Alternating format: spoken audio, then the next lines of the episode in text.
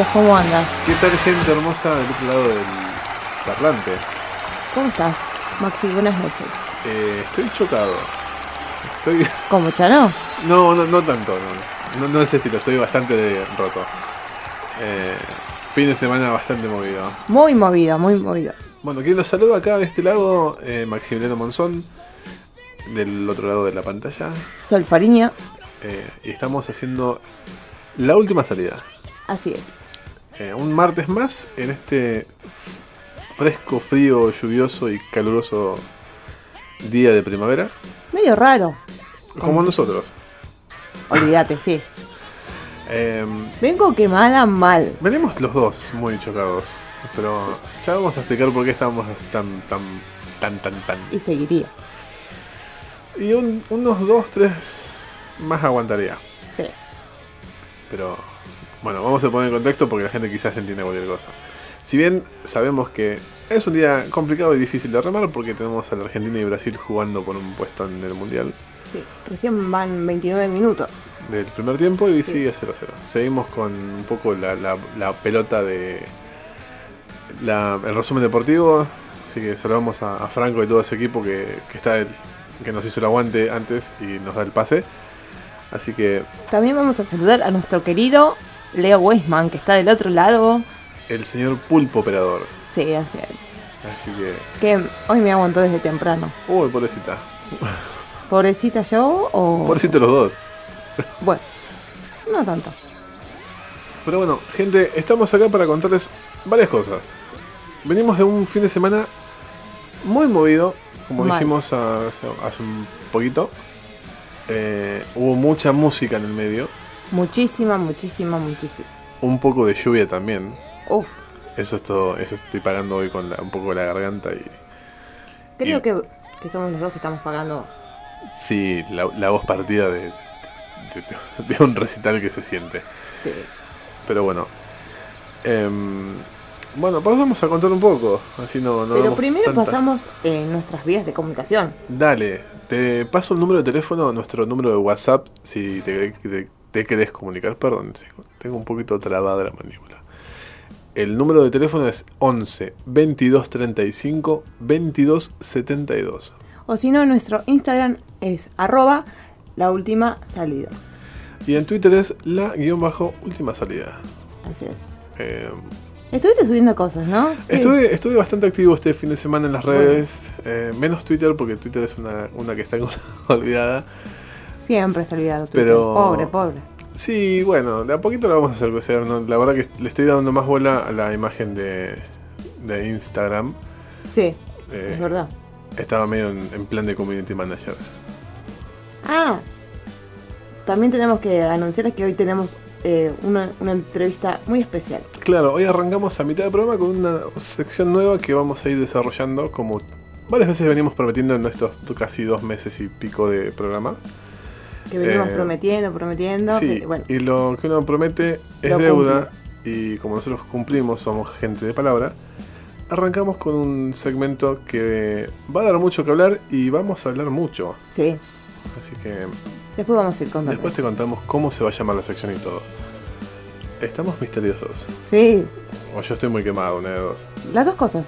Sí, bueno, vengo de, un- de clases, de una charla muy buena de, de comunicación institucional. Qué la verdad que es una lástima que por cuestiones pandémicas no pudimos cursarla completo. Eh, le repasamos quizás a la gente que nos escucha por primera vez. Eh, soy estudiante del último año de la carrera de periodismo de la escuela de MAC de Caseros. Y acá mi compañera y colega también, eh, ella está haciendo sus primeras armas en, este, en esta hermosa carrera. Recién estoy en pañales, como quien dice. Sí. si terminas como yo, no te lo recomiendo. O no, al- no sé. al- No, creo saber cómo, cómo termina. Lo- creo que la cuestión eh, pandémica, virtualidad, bimodalidad, nos está consumiendo del todo a los que nosotros llegamos ya al final. Sí, me imagino. Y la tengo que padecer a veces con, con los Eh, humores. Sí. Así que bueno, contento porque desde mi personal logro es, ya estoy llegando hasta el final de la carrera. Qué bueno, qué bueno. Mm, Me queda una semana más de, de finales y de estrés y después a relajar un poco. Pero bueno, Pero igual este fin de semana nos relajamos bastante desde el jueves. Sí, está, estábamos haciendo un poco de, de, de- de ocio, pero de ocio de bueno y productivo. Le contamos a la gente que estamos eh, apoyando y escribiendo en un blog que se llama lesnadies.wordpress. Es un, un espacio dedicado a la difusión de notas y producciones que tenemos con mis compañeros de carrera. Y hemos eh, fagocitado y Y incluido a una excelente fotógrafa que tengo al lado mío, que Basta, me vas a hacer poner colorada como siempre. gente sinceramente les digo, entren a mariasol-fotografía es Así es. en Instagram y vean el semejante laburo que tiene esta mujer Basta, y basta. las basta. fotos que sacan. No se pueden imaginar. Es... eh, nada, es... No tiene desperdicio, vayan y vean. Y si encuentran una foto que no le gusta, vengan y me preguntan por qué no le gusta. Contame. Pero yo todas las fotos que vi, y no es porque la estoy ala- ala- alabando porque es mi compañera, eh, no, es una excelente profesional. No lo digo yo, lo están diciendo hasta músicos, mirá. Sí, bueno, bueno, basta, basta, que me pongo colorada. Y no voy a poder hablar más. Eh, bueno, pero te estoy haciendo la mejor campaña. Mira, gente, gente de la talla de Juan Chivaleirón, el Piti, el Peti de Reading, Sí. Están diciendo, loca, tus fotos son un caño. Así que, nena, dale para adelante que tenés un muy buen futuro. Gracias. Se puso colorada, señores. Mal, es sí. verdad. Se puso Mal, muy mal, colorada. Pero bueno, cortando un poco esto, si te hacemos difusión, vayan y vean el Instagram de, de esta muchacha que es muy bueno. Es María Sol-fotografía. Síguenos en nuestras redes, la última salida en Instagram, que también está linkeado con su perfil y lo pueden seguir. Y las fotos que van a aparecer ahí también. eh, las fotos mías son de calidad amateur, obviamente. Soy un tipo que saco con teléfono todavía. Todavía. Todavía sí. Pero bueno, Me dejaste sin palabras. Sí, lo veo, lo veo. Entonces Sí. estoy llenando el aire para, no que quede, para que no quede vacío. Pero mira, se puso colorada. Mal, mal, mal. Pero bueno, es porque te queremos y queremos verte crecer y que obviamente sigas acá. Obvio, sí. No me voy a ir. No se van a deshacer de mí tan fácil. No, no, sos al- alma mater de este programa también, no sé qué sería eh, una picardía que te vayas. Salvo que te vayas por algo mejor y me digas, che, mira, ¿sabes qué? Me voy a trabajar a la, ro- a la Rolling Stone Sí. y yo te digo, bueno, dale. ¿Me llevas? ¿Me llevas? Claro. No entro en un bolsito, pero soy tu plomo. Eh, Mi gorda espalda. Así que bueno, eh, tuvimos muchos recitales. Sí. Así, para contarte un poquito y vamos a escuchar un poquito de música, es, tuvimos el jueves el recital de los Pericos con su vuelta al, A los, al- escena- a a los los escen- escenarios. a los escenarios de la avenida, ¿Ves? Ya, ya, ya me quedé nerviosa. sí, a, las- a los escenarios de la calle Corrientes, justamente, eh, mejor dicho, al Teatro Broadway. Eh, es un lugar que está al- albergando a muchas bandas y Sí. muchos recitales. Y agradecida con la gente de- del Broadway que siempre me, me, me da lugar para que vaya. Claro, a la productora 900 MB Sí, Producciones, eh, a Flavia Alfano. Alfano y a toda la gente, al Golo, Sí, qué tipo lindo ese. Eh, así que nada, agradecidos por la, por la atención que han tenido con nosotros como, como periodistas, como medio. Eh, estamos haciendo justamente una cobertura para este medio digital que estamos formando y para este programa obviamente, sí. que es nuestro, nuestro alma y nuestro- eje. También hemos cubierto, y yo la verdad que he visto por primera vez en mi vida, a los abuelos de la nada. Así es. Eh, En el Teatro Coliseo. en el Teatro Coliseo. El Dos cosas. Me, me ha sorprendido. El teatro, por su magnificencia que tiene, por su tamaño, por su acústica. eh, y la disposición de todo es- es hermoso por dentro. Y después la banda. Sí. Si bien eh, Miguel Abuelo y muchas eh, muchos integrantes originales ya no están por obvias razones de salud y de, y de lo que la vida se los ha llevado antes. Pero este, este nuevo ensamble que, que han armado, que es una mezcla de gente joven, eh, vieja esencia, vieja escuela, eh, nos ha hecho delirar por dos horas con un show que no te daba pie para decirte, bueno, ya está. Sí, Ya este tema lo escuché como 10 veces o mil veces. O mil horas. sí. Eh, y no, pero seguís y cantabas y la gente avivando. Se es- paraba, bailaba todo. Sí, la verdad que por eso. Y bueno, vamos a, vamos a. Me estoy quemando un poco la- la- adelantándome como siempre. Y después, el sábado para terminar completamente quemado Mal. y después un calor salir del calor del teatro con el cuerpo caliente y que te agarre la lluvia tiene estas consecuencias. Eh, Los 25 días de Rhythm. exacto. Mítica y fenomenal banda de reggae nacional festejando su cuarto de siglo. Sí. Bastante tiempo. Así que bueno, vamos ahora a escuchar un poco de música, pero nada que ver con lo que estamos hablando, porque somos así de colgados. Lo primero que va a sonar es Black Sabbath con Iron Man.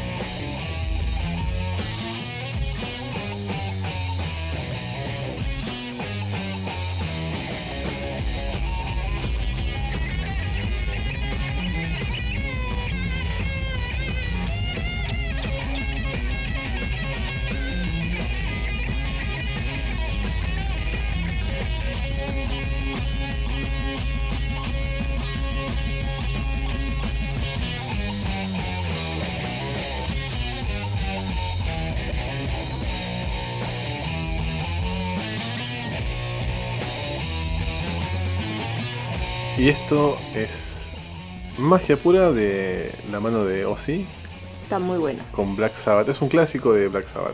Sí, sí. Pero bueno, el día merita un poco más de, De música de movida. música. Pero vamos y nos ponemos un poco punk con Ramones y este temazo. I wanna be the state.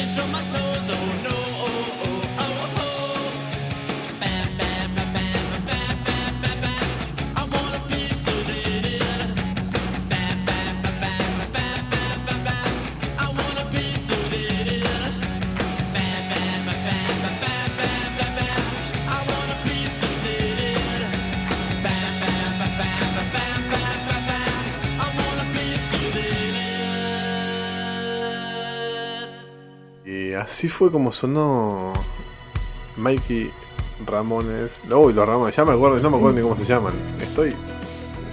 Joy Ramones, Mikey Ramones, Sí. Didi Ramones.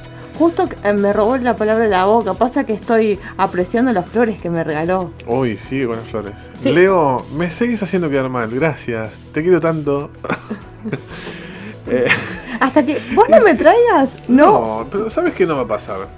¿Querés? Te llevo a un cementerio y te llevo un ramo de flores. No, no Bueno, digas eso. Mi humor negro siempre presente. Obvio. Que no te extrañe. Eh, no, sabes que no, no se regalo. Me pediste jazmines el año pasado y todavía no te los regalé. Vos me lo quisiste regalar y yo te dije que no. Bueno, no te quejes. Yo te quise regalar, te quise comprar una noche y vos dijiste, no, no, no gastes. Y yo te dije, bueno, mira que la- el tren pasa una sola vez. No, no pasa una sola. Bueno, no peleemos. Ah, chiquita, chiquita, chiquita. ¿Viste cómo son las cosas? No. Eh, ay, mira, casi, casi sobre el final del partido del, del primer tiempo hace un gol Argentina. Casi, casi, pero no fue. Sí, es medio complicado, no estoy viendo un buen el partido, soy un, Me- me- mejor. medio anti. Y la verdad que agradecemos a los que están del otro lado escuchándonos mientras están con un ojo medio virolo viendo el partido. Em, ¿Qué te iba a decir? Tantas cosas. Tantas cosas, es verdad. Em, ¿Por dónde arrancamos? ¿Pericos? ¿Arrancamos por Reading? ¿O arrancamos por los abuelos? Desde el primer día que fuimos. Desde Eh, los pericos. Así es. Eh, ¿Qué bien. tienes que para decir? Un show impecable, un set list eh, hermoso. Y la verdad que fue la primera vez que los veo en vivo. Yo también. Yo como, o sea, siempre he querido verlos, me he perdido los mil vivos, me he perdido los tres mil vivos. ¿Quién no se pierde? un Me vivo? perdí la salida del Baiano de la banda eh, y la formación de nuevo con Juanchi a la cabeza. Eh, Es un y- músico de aquellos. y la verdad que el loco. He tenido la oportunidad de cruzarlo un par de veces en, en el tap room de acá de, de los chicos de juguetes perdidos, acá en Caseros de la cervecería. Es un tipo con el cual se puede hablar. eh, apoya mucho al- a los emprendimientos. La verdad que es un tipo muy humano. Eh, y no está subido arriba de un pony. Al menos no se ve. No, No se nota eso. Es ¿Qué, pasa, humilde. qué pasa con otros músicos? sí. que, que suele pasar. Eh, la verdad que un show impecable, me, me sorprendió mucho y, y fue muy grato verlo. Es muy buena banda, suenan muy bien, por eso tienen los años que tienen juntos. Eh, La verdad que sí. y bueno, esperando un nuevo disco de, a, a mi manera, de Waze Pericos. ¿Cuándo lo lanzarán? Y tiene fecha para diciembre, Ah, el bueno. mes que viene. A nada. A nada, a nada, a nada. Que es un disco que nace del. Perdón, disculpen. Eh, pobre la gente que tiene auriculares. Eh, es un Pobre disco. mis oídos recién. Sí, el mío, el mío también.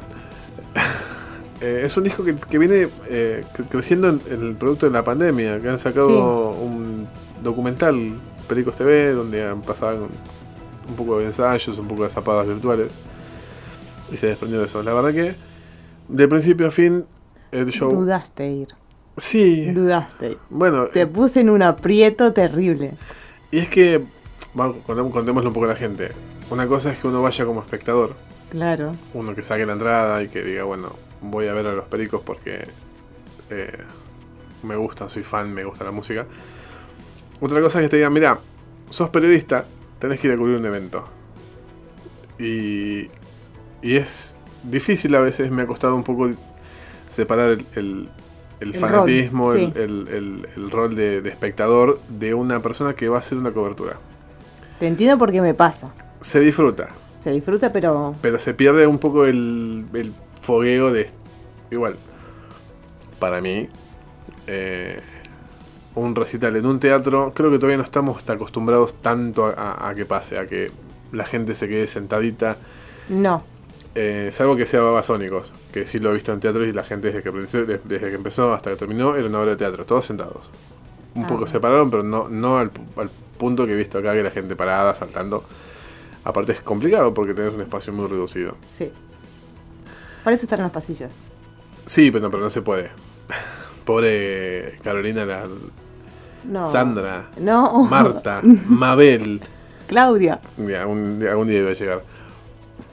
Le cambiaste todos los nombres. Sí, jun- junto con los de seguridad, corriendo gente del pasillo. Bueno, por una cuestión de seguridad no se puede estar en los pasillos. Claro. Por una cuestión de evacuación de emergencia, por eso más que nada. Pero bueno, ya en un momento es complicado controlar a toda la gente y toda la euforia que tiene el recital. Sí, es verdad. Eh, bueno, eso por un lado. Yo como espectador y como cronista, la verdad que lo disfruté. Me costó mucho a veces centrarme en el espectáculo en sí, porque estaba disasocia- disasociando lo que era el, el público. Prestar atención a cada detalle, a cada Claro. cosa que pase a tu alrededor. Bueno, ¿Qué pasa en tengo una, una, crónica hecha del recital, la pueden leer, está en, en- en internet, en este blog que le estábamos contando, que se llama lesnadies.wordpress. Eh, vayan, léanla, cópense, la pasen, nos, nos ayudan con la visualización. También está la crónica de los abuelos. También. Eh, también es una banda que nunca había visto, que siempre escuché, eh, he visto videos de, de Miguel Abuelo y toda la banda. Y después de 35 años, esta, esta mítica banda, esta nueva formación, saca un disco nuevo. Sí. es En colaboración con varios artistas. Los Abuelos y Amigos, un Sí. grandes éxitos. La verdad que estuve picando un poco el disco, muy bueno. Sin haber escuchado el disco, el disco este de, de- de- de reversiones con amigos, eh, la nueva formación que tienen es muy versátil. Quizás uno de vicio, de haber escuchado mucho tiempo discos o, o música de, de los abuelos, busca el tono del cantante con referencia a Miguel Abuelo Sí. o Andrés Calamaro cantando también, con, en- que eran los teclados. Eh, no está esa voz, pero el alma, creo que el espíritu de, de- de Miguel está metido ahí. Sí. Porque En las letras más que nada, cómo las interpretan ellos. yo creo que es, es un momento de trance lo que, lo que siente la- el, músico estando arriba, eh, porque es imperdible. El que tenga la oportunidad de, de verlo, vaya. eh, porque es una banda, si bien es mítica, eh, tiene una nueva formación. Quizás a no todos le guste. No, pasa que la gente te dice, ay, si no está Miguel ya no es lo mismo. He eh, recibido esas, esas críticas que me decían, si no está Miguel no es lo mismo. Pero lo escuchaste. No, lo, lo claro. viviste. Yo creo que, mira, yo, como te digo, como les digo, es la primera vez que, que los vi en vivo. Eh, y yo lo, eh, lo he sentido, he sentido esa presencia mística en el ambiente, en el aire, en el clima. Y, y ver a la gente terminar en un casi mosh, casi pogo, Sí. bailando, saltando enfrente del escenario.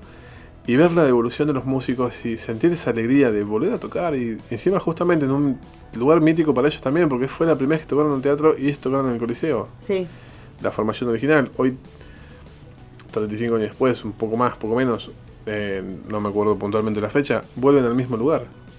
Y la gente lo recibe a sala llena. sí, mal, terrible. Y decís, loco, estamos viviendo un momento histórico, pues una banda que tiene muchos años. Está bueno, está muy bueno. Algo que decir de vos como cronista, fotógrafa. No, eh, ya es la segunda vez que, lo veo. Eh, tuve oportunidad de, de hacerlo para, para mayo, más o menos, si no me equivoco. Y la verdad que me encanta cómo suenan. Y también hay gran diferencia entre lo que es la formación vieja y la nueva. Y sí, son estilos diferentes. Si bien es la misma base, tratan de, de- de guiarse por lo mismo.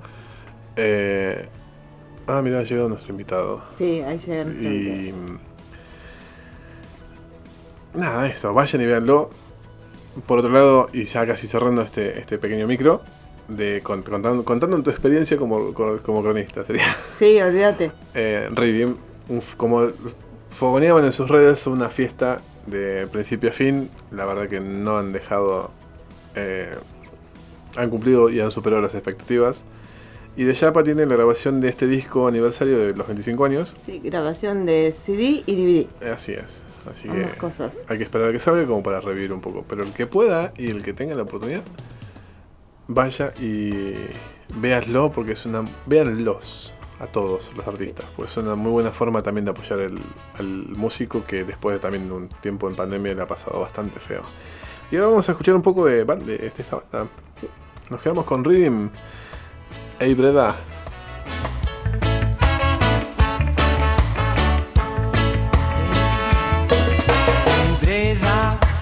Que estar mejor. La vida golpea, hay que tener valor. E insista, vamos a levantar. Disfruta de este día, no te quedes atrás. Breda, tienes que estar mejor. La vida golpea, hay que tener valor. E insista, vamos a levantar. Disfruta de este día, no te quedes atrás. Ponele fin, a lo que te hace mal. Búscale la vuelta y volvé a empezar. Ponele fin, a lo que te hace mal.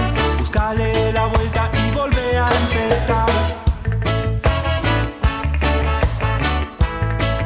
Volver a empezar.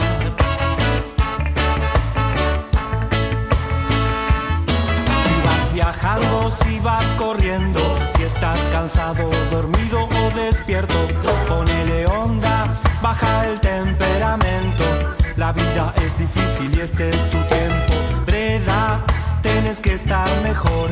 La vida golpea, hay que tener valor. E insista, vamos a levantar.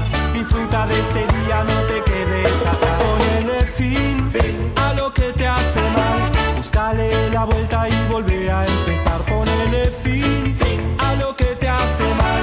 Búscale la vuelta y volvé a empezar.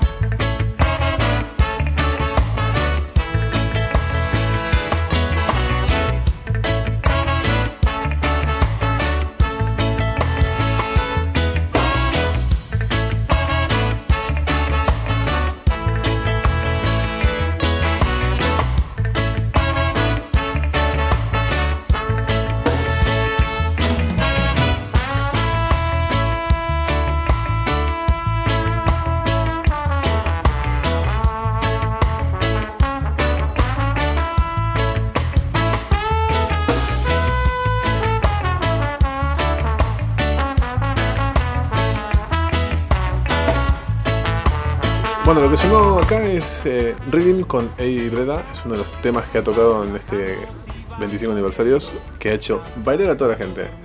Mal, sí. Y nos vamos cerrando este momento tan tierno y tan dulce de música con nada más y nada menos con los pericos.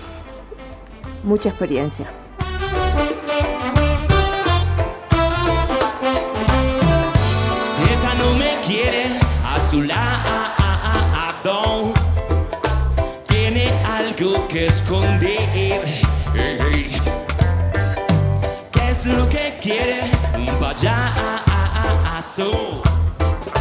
Alguien que sea su relajo. Por eso yo digo así. Mucha experiencia para que me oigas de relajo. Mucha experiencia para bailar su que. Mucha experiencia para que me oigas de relajo. No es mi orgullo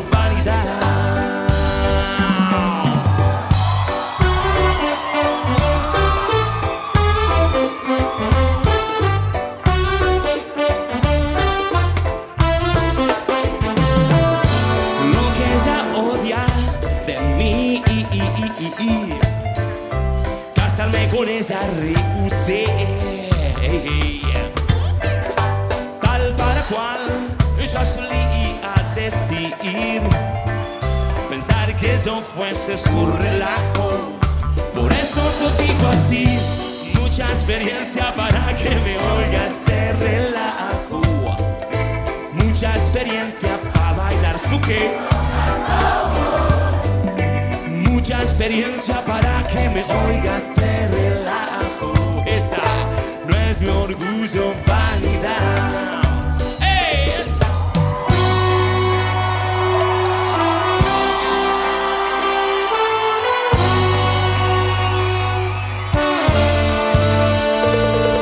Y estos fueron los pericos. Pero el motivo de todo esto y del día de hoy es que arrancamos una nueva sección. Que tanto veníamos diciendo y al final lo cumplimos. Exactamente. Y esto es entre lúpulos y malta. La última vuelta que la pague cualquiera. Eh, tenemos como invitado y le damos la bienvenida a Hernán, que es el dueño eh, y cocinero de la marca hashtag Craft Beer o Beercraft. Craft Beer. Siempre tengo, tengo ese problema de decir, Ya, ya va a salir. Cerveza artesanal está bien. Sí. Eh, que es de acá del barrio de Caseros. Eh, ¿Hace cuánto que tenés esta cervecería? Bueno, primero, antes que nada, bueno, gracias por invitarme al programa. Buenas noches a la audiencia. Eh, te comento que la fábrica que está ubicada eh, actualmente en Caseros es bastante nueva porque tiene solamente tres años. Estamos por cumplir tres años ahora en diciembre. Ah, bueno. Desde que estamos ubicados ahí. ¿Y la, y la marca y la, y la- Lo mismo. ¿Lo mismo? Lo mismo. Ahora te una pregunta más personal. ¿Hace cuánto que sos cervecero? Eh, primero me gustó eso de cocinero, porque para mí el título de Brewmaster me parece que le queda grande a cualquiera, salvo el que haya hecho una diplomatura o algo por el estilo. Así que me encantó la de cocinero. Yo siempre digo que soy un homebrew a gran escala, por así decirlo. Eh, no hay que perder eso. Claro. Eh, mira, te comento. Yo empecé con el bichito que me picó de la cerveza en el 2005, sin saber que existía la cerveza artesanal o que alguien podía llegar a elaborar una cerveza. Para mí era algo imposible, solamente lo podía hacer una industria. Eh, en una reunión cerca de fin de año con unos compañeros de trabajo, yo tomando cerveza, obviamente industrial, me dicen, ¿querés una birra? Estoy tomando, le digo. Me- no, no, una cerveza, me dice. Le digo, ¿cómo una cerveza? Una choperita casera con un inflador de bicicleta que hoy por hoy conocemos como un famoso party pump, que es para eh, empujar la cerveza, para servir un vaso. Es como un, como un émbolo de la cafetera, más o menos. Así. Exacto, es como un infladorcito de bicicleta chiquitito Sí, de sí. pelota. Lo tenían en el piso, me sirven una un chop. No se usaban las pintas, no se usaban las copas, no se usaba nada. Un chop. Yo pruebo eso y, y instantáneamente me voló la cabeza. hoy por hoy creo que era una cerveza similar a lo que hoy conocemos como una Scottish. Era una cerveza roja con mucho caramelo, mucha maltosidad. Eh, Claro, dijiste, esto es nuevo para mí. Yo acostumbrado a tomar lo que todos tomamos industrial durante, nos criamos con cerveza industrial bien Sí. helada, Sí, esa. eh, Escarchada eh, hasta- poniendo el vaso en el congelador o en el freezer para que esté lo más fría posible. Eh, Y- teníamos esa cultura. Y después nos enteramos que todo eso estaba mal. Bueno, claro. Bueno. Eh, y ahí fueron mis comienzos donde se me despertó el... No que elaboraba cerveza, sino que me empecé a interiorizar en el tema de cómo podía yo hacer esa cerveza que había probado. Eso es lo bueno. Pasamos un poco en limpio, quizás para el que no entienda, el- lo que es homebrew es el cocinero propiamente dicho, es el, el- la persona que en su casa puede fabricar este, esta bebida tan, tan rica y tan, tan linda. Exactamente. Eh, bueno, vos decís justamente del hecho de la cerveza, del cambio de la cerveza industrial a la artesanal. Eh, ese cambio fue probar una cerveza que no tiene comparación con una industrial. Claro, si bien las, las industriales considero que hay muchas que son buenas y prolijas, o sea, no tienen ningún demérito, ningún defecto, ni mucho menos. Pero la cerveza artesanal, bueno, primero y principal, que tiene el amor que le pone el cervecero. Eh, no importa, obviamente que las instalaciones ayudan muchísimo a elaborar un mejor producto y de calidad. Cuanto más uno invierte y mejores instalaciones tiene, o instrumentos de medición o lo que fuera, control de temperatura, el producto va a ser cada vez mejor pero no necesariamente tienen que tener todo eso para hacer su propia cerveza en su casa. Con un par de cositas, eh, cualquiera puede hacer una cerveza en su casa rica y tomable. Bien. ¿Vos, Sol? ¿Cuánto tiempo tardaste en incorporar en tu vida la cerveza artesanal después de esa vez? Mira, eh, no era fácil conseguir cerveza artesanal, no era fácil eh, conseguir información de cómo hacer en esa época. Si bien hoy por hoy eh, me doy cuenta que hubo gente que ya estaba metida en el tema mucho antes de esa fecha y que ya estaban haciendo foros y todo eso, imagínate que ni siquiera existía el WhatsApp todavía. Claro. O sea que Sí, eh, había, había, algunos, no estaba el Facebook, no había WhatsApp. había algunos papers de todo internet ahí medio. Exactamente. Había gente que ya estaba haciendo unas web eh, o que se, o gente que viajaba, podía traer algunas revistas, libros, lo que fuera. Eh, todo obviamente en inglés. Eh, acá no había, no había mucho. Entonces lo que hacían era, en base a esa información, tratar de traducirla como se podía. Y ahí estaban los, no había casas de insumo. O sea, para que se den una idea, la gente molía la malta con un palo de amasar en su casa. Ah, mirá. Eh, esto como que explotó el boom de la cerveza, por así decirlo, recién a partir del 2013, 2014. Con la gente de Antares, si no me equivoco, fue. ellos ellos fueron- estaban ellos- desde hace muchísimo. Pero ellos fueron los que dieron más o menos el puntapié y, Sí. y abrieron un poco la cancha para que todo el. Si no me equivoco, están del año 91. Ellos. O sea, Sí. mucho antes de lo que yo te estoy diciendo. Sí, pero sí, ya te digo, eran pocos. Incluso hay fábricas, mismo acá cerca en la zona, como Kraken, que está hace muchísimos años. Sí, el labrador también, tiene Exacto. 8 años creo. Exacto, o sea, por así decirlo, fueron pioneros. Y a ellos son los que más les costó eh, justamente poder empezar a hacer un producto estable. Ese era el mayor problema. O sea, para mí fue mucho más fácil. Cuando yo decidí hacer cerveza, ya estaban todos estos genios elaborando y habían pulido un montón de cosas, se conseguían insumos, se conseguía información. Para mí era fácil ir a golpear una puerta y decir, ¿dónde quiero, puedo quiero, co- quiero aprender, necesito... Claro, eh, ¿dónde compran el lúpulo? ¿Dónde compran la malta? ¿Cómo hacen? Para mí fue mucho más fácil. Ya estaba, por así decirlo, todo el circo armado. Genial. ¿Cuál, eh, volviendo a tus orígenes como cocinero, Sí. eh, más allá del, del- después po- podemos en- entrar en gustos y, en- en- y demás. ¿Cuál fue tu primera cerveza que dijiste qué porquería que estoy haciendo? La primera y un par seguidas. Y después cuando le dijiste, le pegaste el- al punto de decir eh, es por acá. Mira, el primer estilo que yo hago, eh, compro un kit, obviamente, que ya estaba todo fraccionado eh, a- para un home, Sí. eh, en una escala de un equipo de 20 litros. Yo voy y lo compro sin haber hecho un curso, sin nada, o sea, de, de kamikaze. Voy, me meto, me, me dieron una especie de recetita. Que que salga había- lo que quiera. Que había que respetar, claro. O sea, temperatura, densidad, un par de cosas. La cual, no, bueno, la mitad de las cosas no las respeté. Me olvidé de algunos pasos en el medio y terminé haciendo. Era una dorada pampiana, me acuerdo.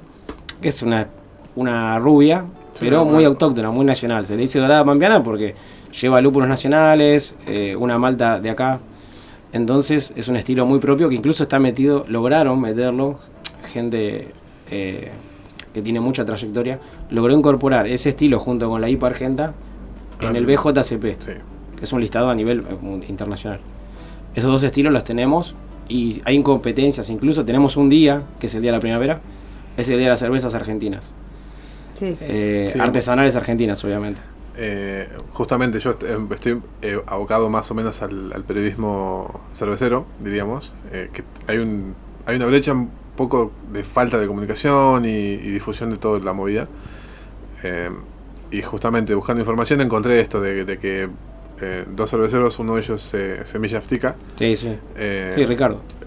ha hecho ha impulsado que, se- que, que los estilos estos de la hipergente, la la dorada pampiana entren en el BJCP. Le explicamos a la gente lo que es el BJCP, es el bit. Eh, Joyce, eh, oiga, bueno, lo traigo más fácil. El certifi- la certificación de cervezas de los jueces cerveceros, eh, que es un, est- un- el- si no me equivoco, es un manual de estilos donde están detallados densidades, color, eh, perfiles de sabor. Sí, vendría a ser como una ficha técnica de estilos y subestilos que hay. ¿Cómo tendría que quedar? Son parámetros, obviamente. Eh, O sea, por ejemplo, se habla de Ibu, que es el amargor que todos conocemos como el amargor. Eh, tiene una escala que va, supongamos que hablamos de, no sé, de un estilo, no sé, una Golden. Sí. Te dice que tiene que tener de tanta cantidad de Ibus hasta tanta. El SRM, que es el color, de tanto a tanto. O sea, es bastante amplio el abanico, no es que tiene que ser algo tan estricto a cumplir. Pero eso sería más que nada como para decir, bueno, a un estilo lo más correcto posible. que entra más o menos en los parámetros. Exactamente. Y mismo si uno lo quiere llevar a hacer una competencia, un torneo, lo que sea, el juez, si yo presento una Golden, una American IPA, una Scottish o la cerveza que fuere, eh, ellos obviamente que la van a estar comparando con lo que el BJCP pide, Exige más o menos exige, claro, que tiene que tener ese estilo para que esté dentro de sus parámetros, que esté correcta. Bien. Em, fue, fu- creo que es, es difícil, creo, para todos los que empezamos a, a incursionar en el mundo de la cerveza, de encontrarnos con una- la primera vez en un bar con una pizarra que aparezcan esto, el Ibu, el... Sí, Que la Eh. gente no entiende y te pide, "Da- dame la negra. Exactamente. Durante muchos años siempre fue rubia, roja, negra. Sí. si bien es medio así todavía, pero dentro de las rubias, de las rojas y de las negras, es un abanico muy amplio de estilos que hay, y aparte de diferentes regiones.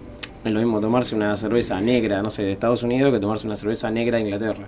No. Tiene otras características completamente distintas, la carbonatación es distinta, los lúpulos que se usan. El agua también. El agua ni hablar, el agua es fundamental, es el, es el principal componente que tiene la cerveza. Es el 94% de agua. De la, Es todo el agua. El agua es todo. La- obviamente que la calidad de la malta, los lúpulos, Eh, Todo influye, pero tenés la base del agua también, que si por ahí tenés un agua muy pesada, pues es- hay estilos que no van a quedar bien. Claro, el agua pesada, por ejemplo, que le llamamos pesada, porque por ahí la gente piensa que es un agua más dura, con un poco más de dureza, que no es como el agua corriente que uno encuentra, son por ahí aguas más como de pozo. Eh, es un agua ideal por ahí para cervezas más oscuras, más maltosas. Sí, ahí, ahí tengo mi corazón yo. Voy por ese lado. Y son, son momentos de la vida. Yo, por ejemplo, cuando empecé con esto, recién conocía lo que era una IPA. Y cada vez como que apuntaba a tomar una IPA cada vez más amarga. No sé, quería que tuviera un millón de IBUs. Eh, si bien los IBUs por ahí, eh, ya te digo, no es algo fijo, también va mucho en, la percepción de cada uno. ¿sí? Yo puedo poner en una pizarra que una cerveza tiene 50 IBUs y vos lo vas a sentir como que tiene 60 o Claro, es 50. el paladar de cada uno, depe- Claro, depende también. hay un, hay un aproximado a seguir, incluso hay eh, programas que uno por ahí vuelca sus, sus datos o sus recetas, lo que quiere llegar a lograr, y obviamente que tira un estimativo en base a las cocciones, uno va diciendo, no, che, con 50 IBUs me parece que está quedando más amarga. Pero, pero sí, el IBU hoy en día lo usamos prácticamente como para tener un parámetro. ¿sí? Bien. Es más que nada para eso. Em, si tenés que definir a, la, a la cerveza artesanal en, en, en tu vida, que es justo te, te- te dedicas a esto, Claro, hoy por hoy, hoy por hoy me dedico a esto, sí. ¿qué es lo, lo que te ha dejado em, ¿Qué te, dejó, ¿Qué te dejó la cerveza que no te dejaba la, la, la cerveza industrial, por ejemplo? Mira, sí. primero y principal que no tomo cerveza artesanal en grandes cantidades, por así decirlo. Eh, yo prefiero abrir una cerveza, dependiendo del estilo, obviamente, ¿no? Hay cervezas que yo eh, prefiero que eh, aumente la temperatura, la saco de la heladera una hora antes de tomarla, porque me gusta sentirle la malta, las maltas caramelos, el tostado, eh, el aroma. Eh, es muy diferente. eh, Claro, la, porque la disfruto. hay personas que dicen, me tomaría una cerveza fría así y no disfruta. No digo que no lo he hecho y que no lo voy a seguir haciendo y lo sigo haciendo porque si estoy un día de calor de verano, elijo capaz una cerveza muy ligera, muy liviana, así sea artesanal. eh, y por ahí digo, bueno, tiene más tomabilidad, obvio. Claro. Pero por ahí si estoy en mi casa a la noche cenando, alguna comida rica, más elaborada, hasta incluso me tomé la costumbre de hacer algunas comidas en mi casa con cervezas. Eh, Un en lugar, claro, en lugar de vino, para hacer la cocción de la comida que estoy elaborando, le incorporo cerveza. Ah, mira vos, qué bueno. Puede ser una Stout, una Scottish. eh, Interesante, eso, esto está bueno para ponerlo en práctica. Yo, eh, para mí es. Yo, bueno, ya te digo, no es que soy fanático. También tomo vino, gaseosa, lo que sea, tomo agua, jugo, Claro. lo que venga. No es que tomo cerveza las 24 horas del día, porque hago cerveza. Claro, porque la gente debe pensar eso. Incluso- Hace cerveza, toma No, no. 24-7 cerveza. Incluso nosotros eh, en la fábrica elaboramos cerveza, si bien todos los días tengo que tomar una muestra al pie del fermentador para ver cómo está esa cerveza evolucionando día a día, se saca una muestra, se le mide el pH, se le mide la densidad, se controla la temperatura, se le hacen un montón de... Y después está la prueba sensorial de cada cervecero, de decir, bueno, ¿cómo está esta cerveza hoy por hoy? Y uno decide, la paso a frío, la dejo un día más, le subo la temperatura. Entonces ahí va el cariño del, del cervecero sobre ese producto. Y son todos esos parámetros que tiene para que la cerveza pueda, el mismo tipo de cocción, cambie los parámetros y te dé un perfil completamente diferente. Exactamente. Yo, por ejemplo, yo, cualquier cervecero, eh, tiene que tomar la decisión sobre su producto, cómo lo va a hacer y qué es lo que quiere como resultado final. Eh, pero no solamente por la cocción, sino por la fermentación, que es donde, es donde trabaja la levadura. Siempre los cerveceros dicen, no lo inventé yo, está dicho, que el cervecero elabora el mosto y la levadura Hace hace, la la cerveza. Exactamente. Eh, Sí, uno lo que tiene que hacer es ponerle todo el ámbito lo más cómodo posible, todas las condiciones para que la levadura trabaje de la mejor manera, para tener un buen, un buen producto final, obviamente. Entonces el cervecero dice, bueno, yo sé que esta levadura se siente cómoda trabajando a este rango de temperatura, a tantos días de fermentación, eh, a esta cerveza le queda mejor pasarla frío tanto tiempo o no, o dejarla madurar más días en, en caliente, que se le dice la temperatura de fermentación, después la paso frío. Bueno, un- el cervecero es el que hace esa tarea, de decidir en qué momento hace cada cosa. Pero la cerveza, por así decirlo, se hace sola.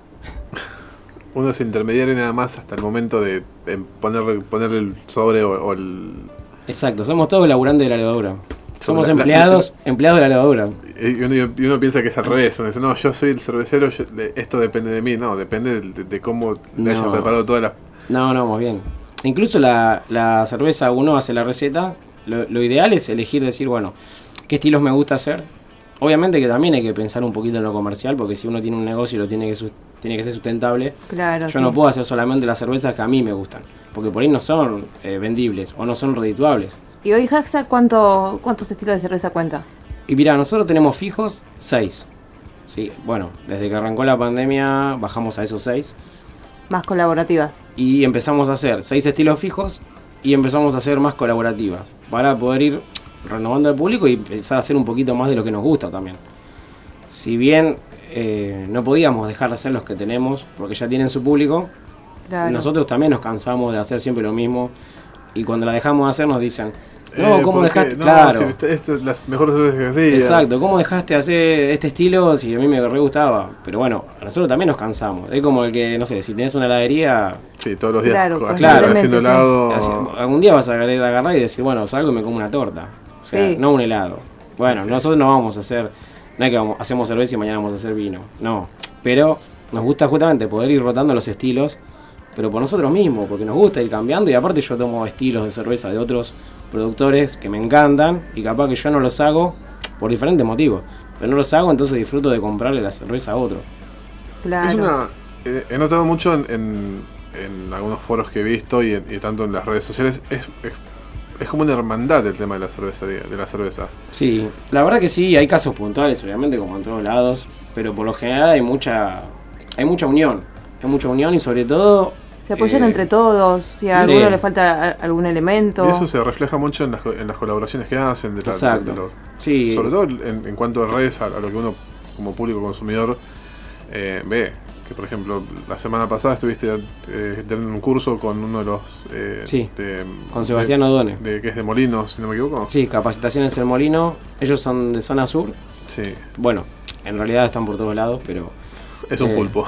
Claro, sí, bueno, él es licenciado, tiene ha sacado un par de libros. Está, por eso te digo, Sí. él por ahí, él es juez también del BJCP, por ahí está a otro nivel en lo que es la parte técnica teórica sobre cómo elaborar una cerveza, los cuidados, procedimientos y un montón de datos más que por ahí uno, eh, yo, mejor dicho, capaz que no soy tan técnico o no tengo eh, esa capacidad que tiene él.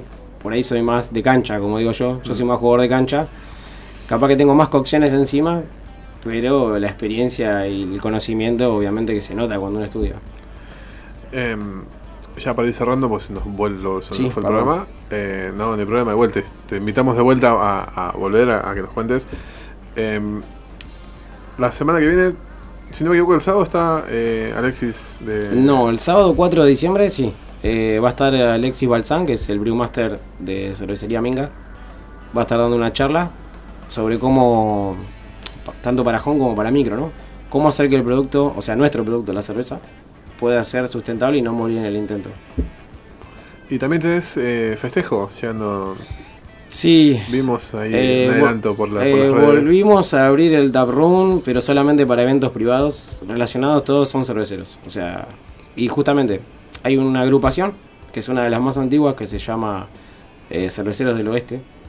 O sea, está, por así decirlo, la más grande que somos cerveceros.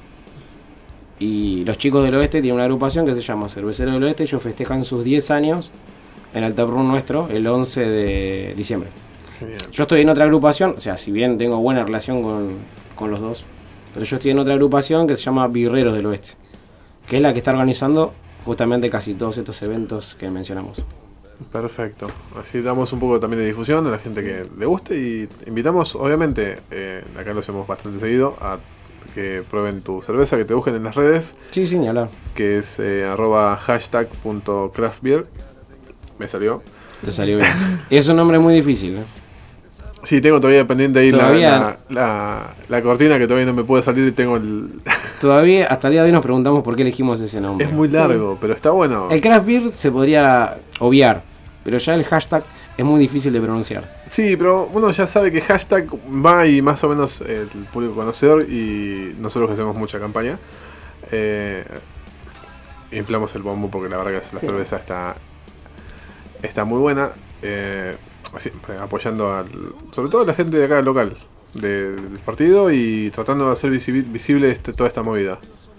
Bueno, muchísimas gracias. Gracias por venir. eh, Sol, Se nos acabó el programa. Ya. sí. Nos quedará. Nos quedan muchas ch- muchas preguntas y muchas charlas Sí. pendientes que seguramente más adelante tendremos. Eh, y nada, nos despedimos escuchando un poco de. de riff. Mala noche.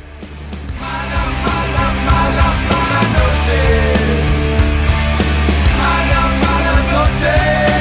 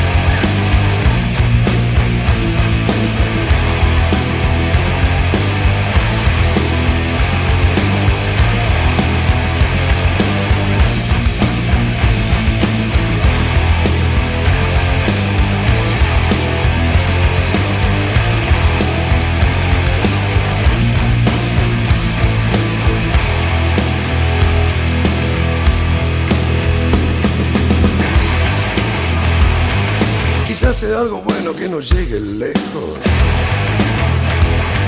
Y apuesto tiene chances de llegar a viejo. Víctima de sueño de televisión. Otro rehén voluntario de la confusión. Mala, mala, mala, mala noche.